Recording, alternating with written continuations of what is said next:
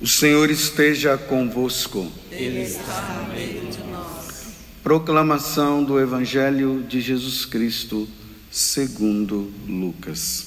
Glória a vós, Senhor.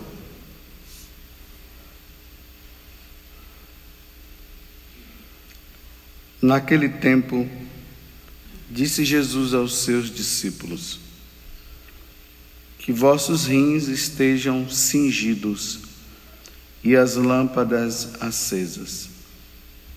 Sede como homens que estão esperando seu Senhor voltar de uma festa de casamento, para lhe abrirem imediatamente a porta logo que ele chegar e bater. Felizes os empregados que o Senhor encontrar acordados quando chegar. Em verdade, eu vos digo, ele mesmo vai cingir-se, fazê-los sentar-se à mesa e passando os servirá.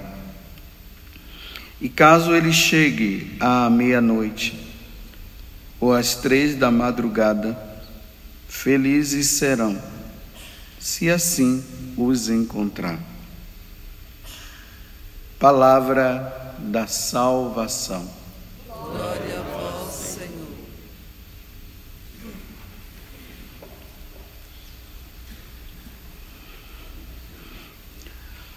À medida que nós vamos percorrendo o Evangelho de São Lucas, Lucas vai narrando para nós também a respeito da vinda de Jesus. Nós, como cristãos, nós católicos, precisamos ter essa certeza que o Senhor vai chegar a qualquer momento. Como é que se dá isso?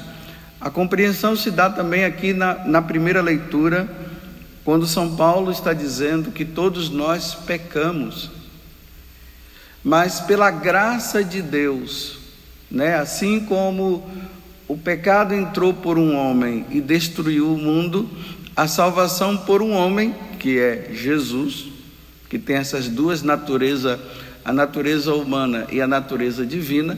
Então, através de Jesus também a salvação veio.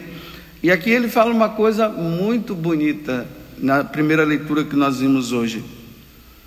Que aonde superabundou o pecado, ou seja, nesse mundo, aonde o pecado superabundou no coração dos homens de uma forma tão grande como nós vimos ali já no início da carta aos Romanos, que ele mesmo, São Paulo vai dizer que o homem deu as costas para Deus e Deus deixou o homem então, porque já que ele não queria se voltar para ele, para Deus no caso, Deus deixou na liberdade que o homem pecasse. Mas o pecado chegou a um grau tão grande que Deus derramou a graça para salvar o homem. E essa graça é, próprio, é Ele próprio, é Deus que vem. Ele não quis que nós nos sujássemos. Então Ele vem para limpar tudo. O que estava desordenado, Ele veio ordenar tudo. Porque às vezes o pessoal fica interpretando essa passagem de forma errada, né? Aí tá vendo, quanto mais nós pecamos, mais Deus vem com a misericórdia dele e a graça de nós. É aquela sem vergonha que o povo fica para continuar no pecado, né? E não é isso. Ele está dizendo que não tinha jeito para nós, não tinha jeito. Então Deus derramou e limpou tudo, nos salvou. Foi isso que ele fez. Depois que Jesus ele cumpre a missão dele de nos salvar, como nós já sabemos, Jesus volta para o céu. E agora ele está lá no céu esperando que nós correspondamos a essa graça. Então, o que é que deve acontecer agora conosco? Precisamos fugir do pecado.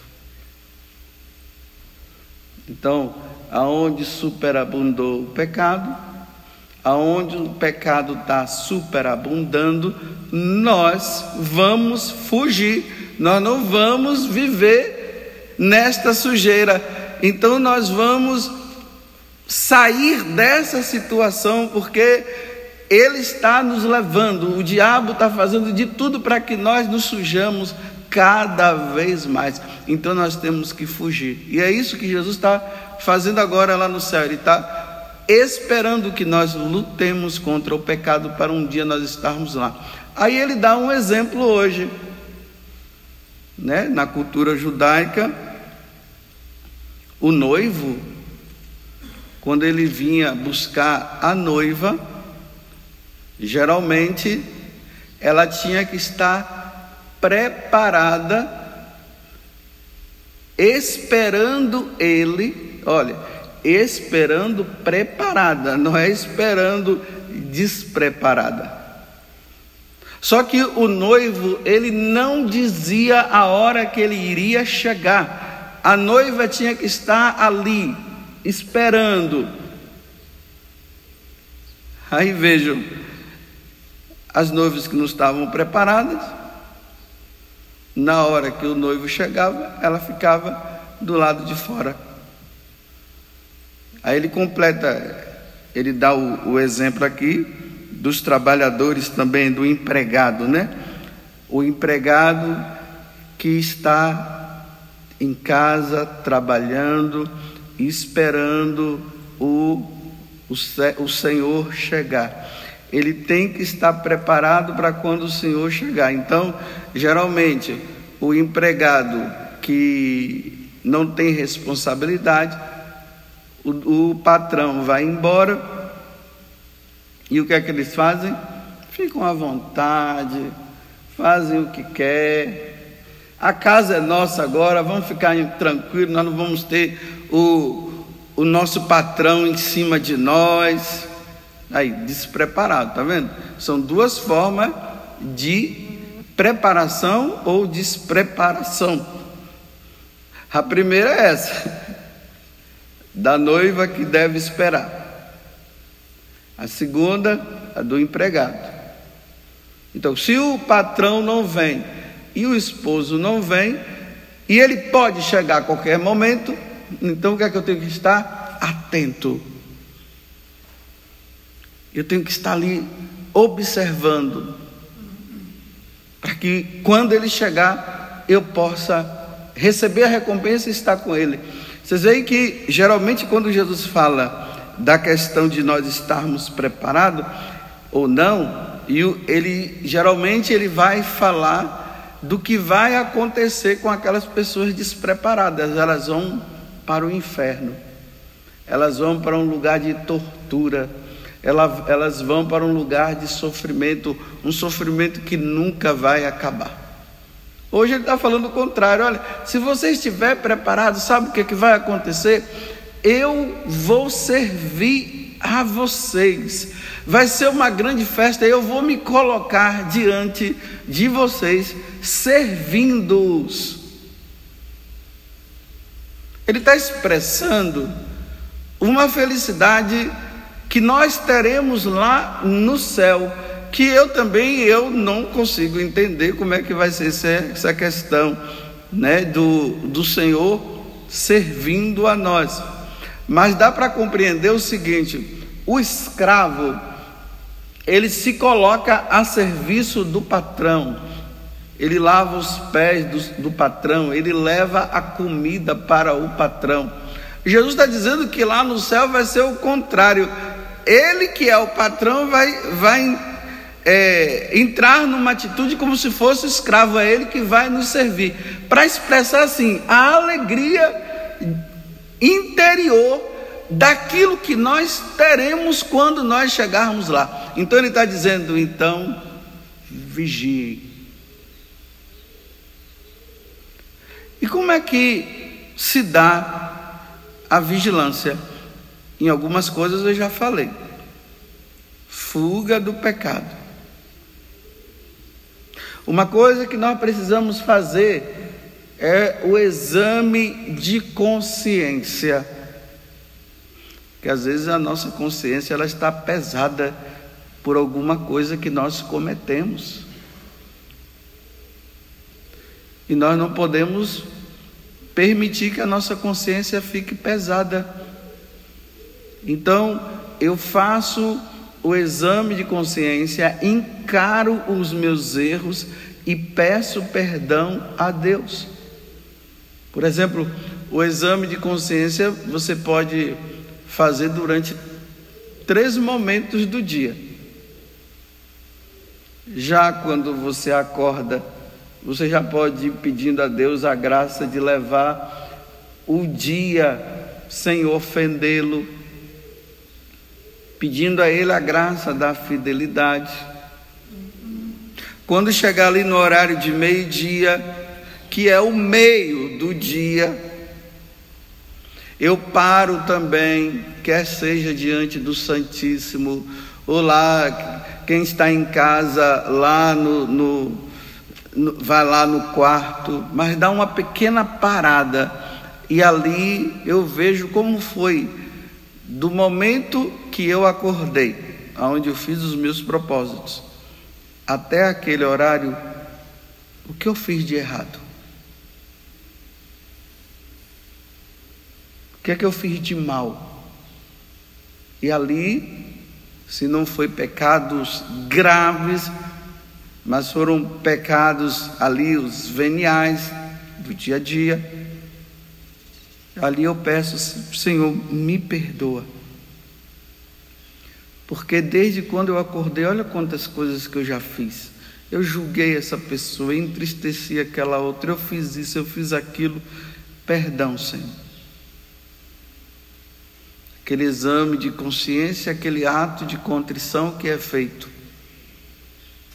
De meio-dia, aí vamos entrar na tarde, porque o justo peca sete vezes ao dia, né? O salmo diz. Então, até a hora de dormir, na hora de dormir, eu paro de novo e vejo do meio-dia até a hora de dormir como foi que eu agir durante o dia. Está vendo, Senhor, mais uma vez, olha, na parte da manhã eu fiz aquela, eu tomei aquela atitude, já de tarde eu fiz de novo, Senhor, tenha misericórdia de mim, porque se o Senhor não tiver, quem é que vai ter? Me perdoa, olha, eu, Senhor, se nessa noite eu escapar, eu não morrer durante a noite, Amanhã eu vou ser melhor do que hoje. Porque eu até me esforcei, mas nisso eu errei de novo. Está vendo? O exame de consciência, isso nos faz reconhecer que nós não somos nada mesmo e que nós só podemos contar com a misericórdia de Deus. Então, Senhor, se o Senhor me levar durante essa madrugada, não leve em conta os meus pecados. Agora, se você chegou de noite e caiu em pecado mortal, aí é uma coisa que nós padres não vamos gostar, né? Você batendo na porta do nosso, da nossa casa lá de madrugada, que você caiu em pecado mortal, era melhor não cair, né? Mas é uma outra, é uma outra. O que é que eu faço? Aí Jesus, por que, que é bom fazer esse exame de consciência? Porque Jesus está dizendo assim: que ele pode chegar meia-noite, ele poderá chegar meia-noite, ele poderá chegar às três da madrugada, ele poderá chegar às oito, nove horas da manhã, ou seja, a qualquer momento ele poderá chegar para nos levar. Agora, pensem nisso, meus irmãos, que é, é, é que, o que eu estou também pensando. Imagine se você chegar, se Jesus chegar e você estiver em pecado mortal. Uma vez, uma, eu atendendo uma pessoa, ela dizendo que ela cometeu uns pecados numa cidade e tal, mas ela vinha para aqui, para a cachoeira, para confessar, e ela vinha pedindo no carro, Senhor, que eu não bata o carro, que não aconteça nenhum acidente. Realmente o que ela estava falando era verdade, porque isso poderia acontecer. Mas você vê que nós vivemos como o mal empregado e a má noiva. Ah, vamos levando a vida, vamos deixando para depois. Olha como nós somos rápidos para resolver as coisas desse mundo. Por exemplo, aparece uma um nódulo, sabe lá onde, na, no corpo. A pessoa já fica preocupada, imediatamente ela já procura o médico. Ela vai, porque ela, ela sabe o que, é que aquele nódulo pode causar nela. Olha, e se não tem dinheiro, arruma, aparece, resolve. Agora, quando é as coisas relacionadas à vida eterna, deixa para depois deixa para amanhã. E ontem nós vimos, né? Seu idiota, Jesus falou. Se eu vier hoje, não, hoje mesmo você vai prestar contas a mim, hoje à noite você vai prestar contas a mim. Como é que vai ser a sua vida nesse apego que você está? Nós vamos deixando para depois. A qualquer momento, Jesus poderá chegar. Tem uma família que eu conheço que tem um homem que o médico já falou para ele, porque o câncer já tomou conta e resta poucas horas para ele deixar esse mundo. A irmã dele conversando comigo, eu disse: "Olha, faz o seguinte, já vem, já vá preparando ele". A irmã foi lá, preparou, o que foi que ele fez? Chamou os filhos e disse para os filhos: Olha, meus filhos, eu fiz o que pude para educar vocês, fiz de tudo. Agora eu já estou prestes a ir embora. Não fiquem com raiva de Deus. Os irmãos reuniu a família, se perdoaram, pediu perdão à esposa, pediu perdão ali aos irmãos, sogro, sogra, porque os médicos já disse, não tem mais jeito. Ele está em paz. Já se despediu de todo mundo e agora está esperando o momento de ir embora. Isso é estar preparado. E ainda mais quando se sabe. Agora, imagine nós que não sabemos. Se nós não sabemos, nós precisamos estar muito, muito, muito mais preparado, preparados ainda. Então eu termino essa homilia perguntando para você: você tem algo que te pesa na consciência? E você está enrolando. E se isso te pesa na consciência, por que, que você não resolve logo? Ou você está pensando que resta ainda muitos anos de vida para você. Realmente é isso mesmo? Você tem certeza que resta ainda muitos anos de vida para você? Se Jesus está dizendo que nós não sabemos a hora que ele vai chegar, e vai chegar de surpresa. Jesus vai chegar de surpresa.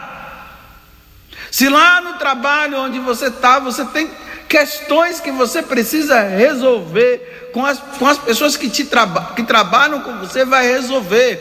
Você já, você que, que, é, que manda, né? O patrão ou a patroa. Você que tem pessoas ao seu redor, você já reuniu para perguntar para essas pessoas assim: olha, é, vocês têm alguma, tem alguma coisa que eu fiz para vocês que, que vocês não gostaram? Eu tive alguma atitude errada. Você sabe o que é que essas pessoas vão falar para você? Nada. Elas vão dizer que não, com medo de perder o emprego. Mas ela vai falar com os colegas dela, jararaca.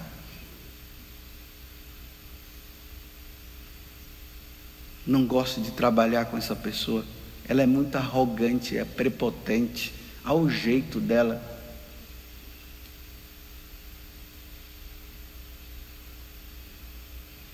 E o pior é que as pessoas que deveriam nos ajudar não nos ajudam. E aí nós vamos perpetuando os nossos males, as nossas faltas. Que te pesa na consciência? O que você fez de errado? Tem pessoas que estão carregando problema de consciência lá do tempo da adolescência. Carrega isso e está ali, ó. Aí tem medo de se confessar, e a consciência está pesando, e já está ali com seus 70 anos, e a vida de um homem dura 70, no máximo 80, os mais fortes, e não resolve esse problema de consciência. E aí Jesus chega e leva assim.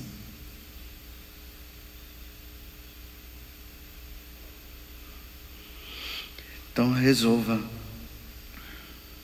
enquanto é tempo. Porque se arrepender depois não tem mais como. O tempo é agora. Jesus subiu para o céu, está agora aguardando nós resolvermos os nossos problemas de consciência. E Ele está torcendo para nós resolvermos. Agora o diabo não, o diabo está torcendo para nós não resolvermos.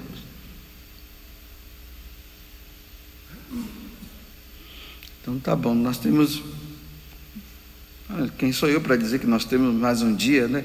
Eu não sou Deus. Eu ia dizer assim: olha, nós temos mais um dia para nós resolvermos isso, mas eu não sou Deus, eu não sei.